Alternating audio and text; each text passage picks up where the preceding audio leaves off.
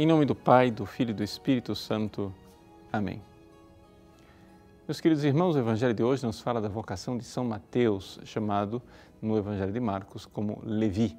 Aquele publicano, um cobrador de impostos, portanto, uma pessoa corrupta, um colaborador do Império Romano e, portanto, da opressão do povo, que é visitado por Jesus, enquanto ainda está lá, na banca, na coletoria de impostos e é convertido. Depois, na casa daquele pecador, Jesus se senta à mesa e tantos outros pecadores vêm à mesa com Jesus e Jesus, diante do escândalo dos judeus, diz: Eu não vim para os justos, mas para os pecadores, porque são eles que precisam de médico. Esse é um resumo é, do Evangelho de hoje, um pouco para nós sintonizarmos o que é que realmente o Evangelho está nos dizendo.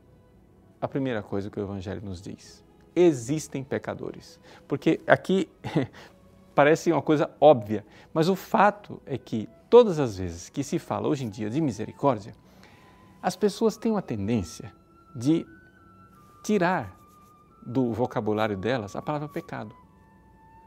Ou seja, nós temos que entender o seguinte: Deus não pode perdoar uma pessoa que não considera que o que ela está fazendo é pecado.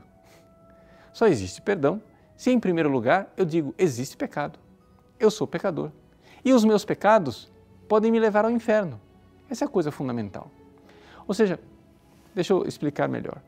Não é possível você dar para a pessoa um remédio sem que ela, em primeiro lugar, admita que está doente.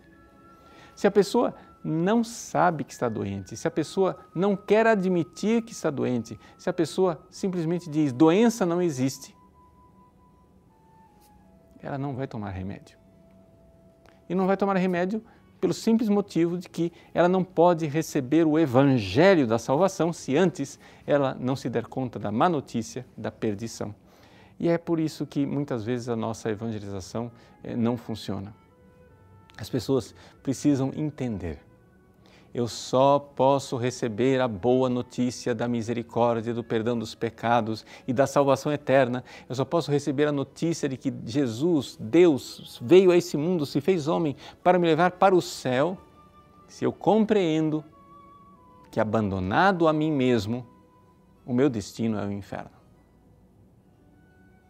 Sim, Levi estava lá na banca, na coletoria de impostos.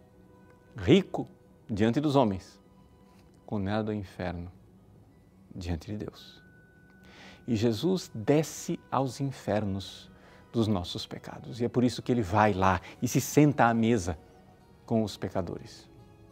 Sim, Jesus é, sai é, do alto céus e vem ao inferno de nosso egoísmo e de nossa miséria, não para ser condescendente e para nos deixarmos numa comunidade burguesa, eh, dizendo assim: não, o pecado não existe, não se preocupe. Né? Nada disso. Jesus tem uma profunda intransigência e intolerância com o pecado, exatamente porque tem uma infinita misericórdia e amor para com os pecadores. O famoso autor inglês Chesterton. Ele diz no seu livro A Ortodoxia que essa é uma das características do cristianismo. Para o cristianismo, não existe nenhum pecado que seja um pecado é, desprezível. Não, todos os pecados são profundamente odiados. E todos os pecadores são profundamente amados. Deus coloca na nossa mão uma espada para que nós possamos dividir e separar. A palavra teológica é absolver e separar pecado de pecador.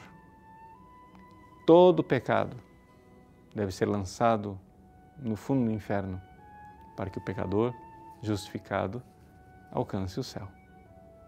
O sentido do Evangelho de hoje é a profunda misericórdia de Jesus para com os doentes, para com os pecadores, que quer dizer o seguinte: admita que você está doente.